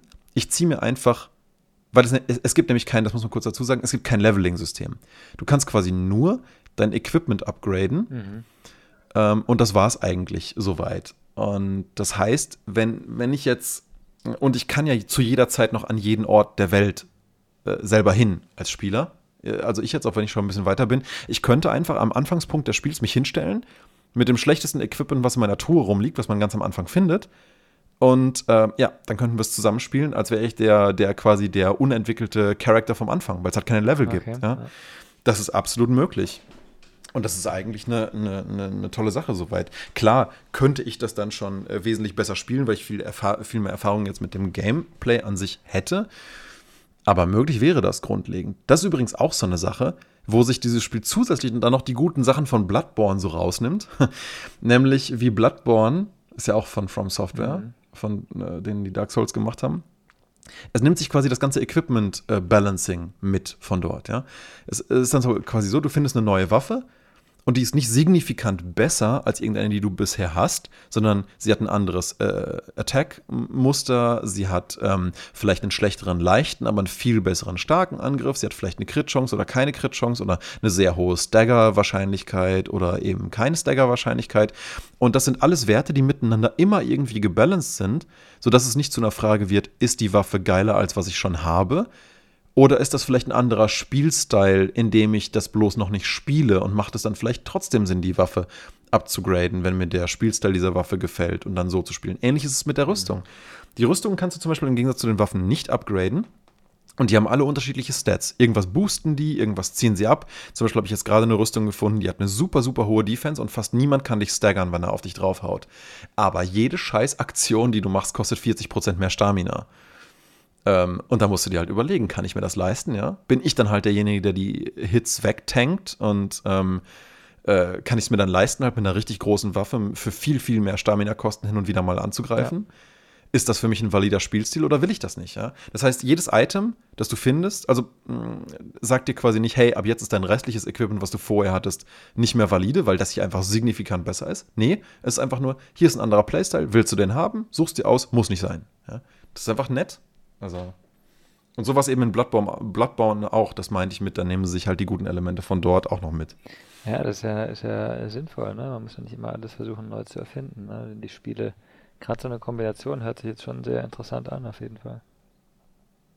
Ja, absolut. Und, und, und vor allen Dingen stilistisch ist es auch einfach toll. Also es ist, es ist einfach, es ist wirklich, wirklich ästhetisch. Es ist richtig schön und stimmig und es hat auch ein tolles Interface und ähm, ich weiß nicht, ich ähm, kann wirklich den Durchschnitt der vielen negativen Bewertungen nicht nachvollziehen. Auch, dass die Leute sagen, oh, man wäre so schnell durch damit. Und ich spiele das jetzt mit Hannah seit 17 oder 18 Stunden. Mhm. Und ich würde schätzen, wir sind etwa zu 70 Prozent durch. Und ich finde das, und ich finde das für den kleinen Preis, wir haben es, glaube ich, in einem Sale für 23 Euro gekauft. Ich finde das absolut jeden Cent wert, ja. Selbst zum Vollpreis von 35. Und ich weiß nicht, was auf dem Epic Store kostet. Es gibt ja mittlerweile bei beiden Storefronts. Es ist, also, das, also, also man kriegt da auf jeden Fall echt viel Spielzeit raus. Vor allen Dingen, wenn man wie wir sich die Zeit genommen hat, ähm, jeden kleinen Winkel zu erkunden. Und es gibt viel zu erkunden. Es gibt auch viele, viele gut versteckte Items. Aber je schwerer die versteckt sind, desto besser ist auch das, was dann da zu finden ist. Jede Höhle und jeden Winkel und, und jede kleine Ecke erkundest, du findest halt auch immer irgendwie was. Es lädt dich wirklich ein dazu und belohnt dich auch für Exploration. Das ist einfach ja, toll. Ist also Deswegen, also ich kann es echt nur empfehlen, wenn du Bock hast, es mal zu spielen. Und, also warum nicht? Ja, ich glaube, es ist sogar aktuell noch im Luna Sale ich bei Steam. Das schon. Ich habe das irgendwann mal mitgenommen, ähm, weiß nicht wann, aber ich, ich habe das rumliegen. Beim Epic Store schon? Rumliegen. Weiß. Na, Epic oder Steam? Wahrscheinlich nicht Steam. Ich, ich würde sogar mal behaupten, ja, auch nicht okay. Epic, sondern eher. Gibt es nicht auch auf Good Old Games oder Humble oder sowas? Ach so, Okay, ja, das, das ja, weiß ich, ich nicht. Ich dachte eigentlich, mein Kenntnisstand war, es war lange, lange Epic exklusiv, ich glaube ein Jahr oder so. Und als es das auf Steam gab, habe ich es dann sofort gekauft, als es rauskam. Dann natürlich wie immer nicht sofort dazu gekommen ist zu spielen. Aber ja. Ne, ist auf jeden Fall echt empfehlenswert. Du hattest auch noch was gespielt diese Woche, ne? So, wo du gesagt hast. ähm, ja, ich habe nicht viel gespielt diese Woche. Ich habe hab, äh, ein bisschen durcheinander gespielt. Ähm, genau, aber ich habe mir ähm, äh, das war in dem, in dem schönen ähm, Australia Fire Relief Bundle, ich glaube heißt es ähm, Equilinox. Ich weiß nicht, was das heißen soll, aber ähm, es klingt, als wäre das sowas wie Subnautica. Also ich finde, es klingt wie ein Unterwasserspiel. Ähm, hat nichts mit Unterwasser zu tun. Es gibt, äh, es ist ein, ein, ein Spiel, in dem du eine leere Low-Poly-Welt hast, ähm, braunes, alles braun, äh, hast eine Map, äh, kannst ein bisschen rein rauszoomen, hast ein bisschen Berge, ein bisschen Seen drin. Und dein Ziel ist, diese, diese Welt, ähm, ich sag mal, zu bevölkern oder halt ähm, fruchtbar zu machen. Du fängst mit irgendwie mit Gras an, ähm, kannst überall Gras pflanzen, hast solche, ähm, weiß nicht, DP, Distribution Points, irgendwelche Punkte halt, die du, die, mit denen du, mit denen du Sachen kaufen kannst sozusagen. Und ähm, du entwickelst praktisch deine, deine Umwelt. Ne? Das heißt, du, wenn du Gras pflanzt, wird es halt so Grasland, dann kannst du irgendwann aus dem Gras das Gras weiterentwickeln. Dann kannst du sagen, ich will besonders großes Gras, ich will ähm, andersfarbiges Gras und dann kannst du aus dem Gras zum Beispiel Weizen entwickeln oder Bäume und dann hast du irgendwie noch ein Schaf ähm, und, und schaltest halt so ein paar Sachen frei und dann ist es ein bisschen so, es ist nicht wirklich evolutionär, sondern es ist eher du, du, du hast du, du schaltest halt Dinge frei, indem du andere weiterentwickelst. Ne? Und ähm, es mhm. ist ein, ein, Spiel, das äh, sicher keins ist, das man stundenlang spielt. Das ist was, was man so ein bisschen nebenher spielen kann oder ähm, einfach mal so zwischendurch äh, eine, eine Viertel, halbe Stunde, glaube ich. Ähm, du baust ja dein, deine Welt so ein bisschen und ähm, es wird immer, immer ein bisschen mehr. Ist, finde ich, so, ich mag halt diesen Low-Poly-Stil auch, ne? Ist, finde ich, nett anzuschauen einfach. Ähm, ja, es ist kein, kein fantastisches Spiel, aber ganz nett nebendran. Hat äh, einen, bisher einen großen, großen Fehler. Es gibt nämlich so eine Fast-Forward-Funktion, wo halt alles schneller abläuft, was auch total wichtig ist, wenn du irgendwie auf was wartest. Ähm, aber da musst du mit dem, Mausbutton drauf halten. also nicht irgendwie, du kannst nicht sagen, ich lasse alles schneller ablaufen, sondern du musst immer sagen, jetzt bitte schneller, schneller, schneller, schneller und dann rutscht deine Maus runter und du musst wieder, wieder draufklicken. So. Ein bisschen schade. Ja, ja, wie, nicht so wie bei Sims, einfach einen kleinen Trigger, wo du einmal draufklickst und dann läuft alles bei schneller. Allen, bei Anno hast du es, bei, ähm, nee, bei Civilization hast du rundenbasiert, aber ja. bei allen Echtzeitspielen hast du einen, bitte mach jetzt mal schneller, lass schneller laufen, Trigger äh, oder einfach Geschwindigkeit mal zwei machen oder sowas, ne? Ähm, also es ist mhm. super einfach gemacht, ne? Die, die Tiere, die rummeln, die, die Schafe, die hüpfen nur, so ein bisschen humorvoll auch, die, die Schafe haben irgendwie, ähm, das immer, immer Werte eben für, für Tiere und für Sachen und bei Schafen gibt es immer die, die Bounce Power, ne? 19 Boings. Ähm, mehr Bounce Power heißt, die hüpfen halt höher. Ähm, was das bringen soll, weiß ich nicht. Vielleicht kann man später Kängurus draus entwickeln. Ähm, aber also so ein bisschen, bisschen Humor ist drin und äh, ich glaube, es hat auch nicht mehr Anspruch, als einfach mal so nette Zwischenunterhaltung zu sein. Ähm, ja. ja, aber das ist doch auch, das ist doch auch was. Ich meine, ähm, wie viele Stunden ich jetzt mit Freunden von mir so, so, Zeug wie Overcooked oder Ultimate Chicken Horse gespielt habe, einfach weil es einfach super Unterhaltung ja. zwischendurch ja. ist. Ne? Ja, äh, genau. Das, das, andere, das ich da angeschaut hatte, war, war Niche. Ähm, aber Niche habe ich nicht, äh, habe ich mir nicht, nicht richtig einspielen können. Also Niche ist was, was ich sehr interessant finde. Da geht es um wirkliche Vererbung. Ne? Also du hast, ähm, du hast so eine Spezies, die mhm. undefiniert ist, die irgendwo anfängt und du musst die halt immer paaren und kannst dann daraus sagen, okay, äh, dieser soll ähm, als, als vererbbare Eigenschaft bessere Sicht haben zum Beispiel und dann vererbt das an seine Kinder. Ne? Ähm, wenn die Kinder aber von einem anderen kommen, der, der fast blind ist, also das andere, der andere Partner, dann wirkt sich das halt so aus, dass, dass die Sicht auch nicht besser wird zum Beispiel. Ne? Also ähm, das, das wird sehr, sehr mhm. komplex, sehr schnell. Ähm, muss man sich ein bisschen tiefer einarbeiten. Aber finde ich auch sehr interessant, dass es gerade so viele Spiele gibt, wo es so ein bisschen um ähm, ja, wo, wo Genetik mit reinspielt. Ähm, es gibt noch, noch glaube ich, noch ein paar. Ja, Das hatten sich ja so viele damals von Spore erhofft. Das ist jetzt schon eine ja, ganze, ganze, ganze Weile her. Aber es wurde ja auch als solches gepitcht. Ich meine, äh, Peter Molyneux war ja dann spätestens seit Spore dafür bekannt, dass er seine ja eigentlich schon seit Black and White, seine Games immer so krass overhyped, ne, mit Features, die sie dann doch irgendwie nicht hatten. Der hat sich ja mittlerweile wegen dieses Rufs, glaube ich, auch so ein bisschen aus der Spielindustrie zurückgezogen. Obwohl er, glaube ich, nicht versteht, warum ihm der anhaftet. Ich glaube, nach Gode, ich glaube, bei Gode. ich glaub, er war immer der Meinung, er hat das. Ich, ich weiß nicht, ob es Godus war oder. Ach, bei Godus hat er sich, glaube ich, den letzten God Goodwill seiner, seiner Player. Er hat danach noch dieses ja. andere gemacht mit dem, äh, mit dem künstlichen, äh, mit dieser künstlichen, die künstlichen Jungen, ne? Das wollte er machen, das Projekt nannte sich Milo und das hat, hat er dann aber gecancelt. Und ich fand das Projekt, ich glaube, ja, ja. Das war eigentlich, ich fand das eigentlich eine interessante Sache. Das sollte ja eigentlich so das Kinect-Game werden, wo du halt davor stehst und dann mit deinen Gestiken so auch interagieren kannst und so. Äh, deswegen hat mich das so interessiert. Ja. Ich fand das total großartig, die Idee, aber wie immer bei Peter Molyneux Konzepten und Ideen, er verspricht dann immer das Blau vom Himmel und sagt, das wird die neue Revolution und dann ist es halt einfach, entweder wird es dann doch nicht produziert oder es wird halt einfach nur total mittelmäßig. Und das soll nicht heißen, dass er nicht total geile Sachen gemacht hat. Ich habe Black and White geliebt als Kind, ja. Das war so ein tolles Spiel und es war so, es war wirklich was Neues, fand ich. Damals war ja, gab es ja noch nicht so krass viele verschiedene Spiele und Genres und alles, aber ähm, ja, schon, aber halt noch nicht so wie heute, noch nicht so massive. Und ähm, äh, aber Black and White war damals, fand ich gerade mit diesem, mit, mit dieser Kreatur, die dann auch wächst und Sachen lernt und so, ich, ich fand das mega innovativ. Ich meine, als Kind findest du sowieso jedes Spiel geil, was du spielen lassen wirst, aber, äh, aber nein, das hat mir, das hat so Bock gemacht. Hin und wieder spiele ich das tatsächlich auch immer nochmal gerne.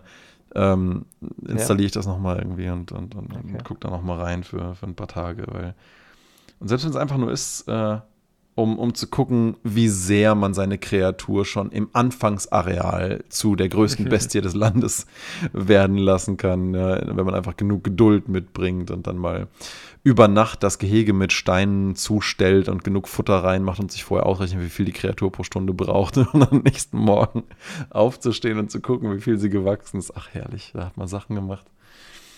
Das war irgendwie cool, ja, weil dieses Zeitinvestment in das Spiel auch einfach belohnt wurde. Also, ach, Black and White war echt geil. Das war echt geil. Aber ja, Peter Molyneux, so als Person, ja, ja, ja, ist vielleicht eine bessere Entscheidung, sich ein bisschen aus dem öffentlichen Games-Raum zurückzuziehen. Ja, ähm, du. Ich, ich erwarte auch nichts mehr von ihm. Also ich würde würd wahrscheinlich kein Spiel mehr direkt kaufen von ihm und äh, deswegen, ja. Nee, nee. Ich glaube, Peter Molyneux ist so, so. Der hat das Glück nicht, was jemand wie Hideo Kojima vielleicht hat, dass er, wobei Hideo Kojima würde ich das auch immer noch nahelegen irgendwie. Hideo Kojima ist so jemand, der hat dann kompetente Leute um sich herum, die seine Vision ausführen und zwar recht kompetent. Nee, ich hätte ein besseres Beispiel. Weil Hideo Kojima, finde ich, der braucht dringend jemanden, der ihn ein bisschen in Check hält. Also, der, der hat immer so abgefahrene Ideen und, und so teilweise so beknacktes, faszinierendes Storytelling. Ich denke, er bräuchte mal irgendwie einen Co-Partner in seinem Studio. Aber ist doch der, gut. Das funktioniert doch, oder? Der, also, wie gesagt, ich, ich, ich finde, ich finde, also ich persönlich finde, in Death Stranding hat das wunderbar funktioniert. Ja. Ähm, und in seinen Metal Gear Solid Teilen, wo er auch überwiegend die kreative Freiheit da hatte, äh, auch, ja. Aber ich ja. finde hin und wieder bei manchen Storytelling-Aspekten denke ich mir so, boah, lass doch noch mal einen anderen ähnlich kompetenten Director draufschauen, der dir einfach ein paar deiner totalen awkward Dialoge einfach streicht und sagt, hey, komm, das machen wir ein bisschen anders, ja. Weil da gibt es immer in jedem Kojima-Game immer so ein paar Dialoge, da merkst du einfach, ach, fuck, Mann. Das hätte, das. Ja, meinst du, er schreibt alle Dialoge selber? Das hätte man doch einfach besser ich glaube, er schreibt ziemlich viele Dialoge selber. Und ich glaube, das große Problem ist, das merkst du ja auch bei Interviews mit ihm, ähm, dass, dass das große Problem ist, äh, äh, äh, er schreibt das alles in Japanisch, seine ganzen Games, und das lässt ja. er dann übersetzen. Und diese Sprachen, Englisch und Japanisch, sind ja. so unterschiedlich, äh, dass da einfach ganz, ganz viel in der Übersetzung, glaube ich, verloren geht. Und vieles im Englischen dann einfach komisch wirkt im Vergleich zum Original.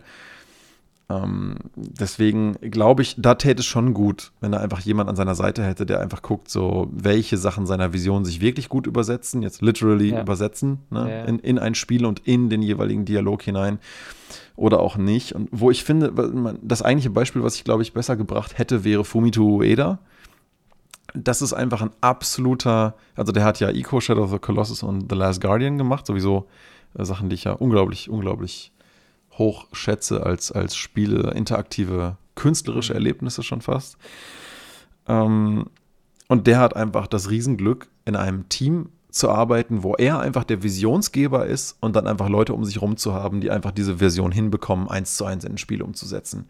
Also ich habe immer das Gefühl bei den Sachen, die er macht, bis halt auf ein paar holprige, bisschen outdatete ähm, Traversal-Mechaniken und so, ist das ansonsten, habe ich immer das Gefühl, dass da eins zu eins die Vision, die er hatte, auch genauso durchkommt in diesen Spielen. Und ähm, das ist so eine Sache, ich glaube, das bräuchte, das könnte Peter Molyneux auch echt gut vertragen.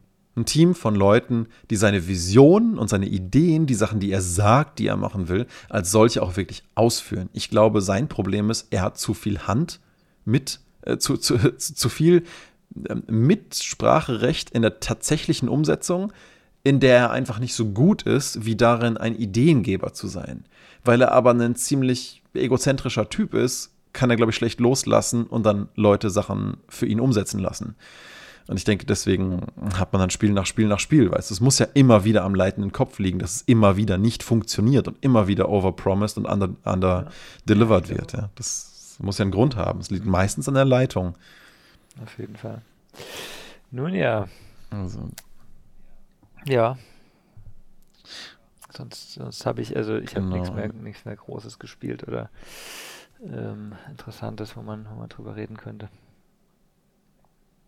Mir war zwischendurch gerade noch was kurz eingefallen, aber jetzt ist mir eh entfallen. Ach, das reserviere ich mir dann für nächste Woche. Jetzt gehe ich erstmal noch ein äh, Rundchen Ashen spielen. Vielleicht komme ich damit äh, heute ja durch. Wie gesagt, wenn du es eh schon hast, äh, guck einfach mal rein. Das ist wirklich, ich habe gerade mal geschaut, cool. ich habe leider also, doch nicht. Ich habe irgendwie, ich habe, ich habe es dann doch nicht gekauft, glaube ich, weil ich, ich war so ein bisschen visuell sah das ja cool aus, aber Hast du so ja, gedacht, oh, ich Dark, Souls, Dark Souls, ich kann da halt mit echt nichts anfangen. Es ist echt nicht mein Spielstil. Ich da, hab da keinen ja. Spaß dran.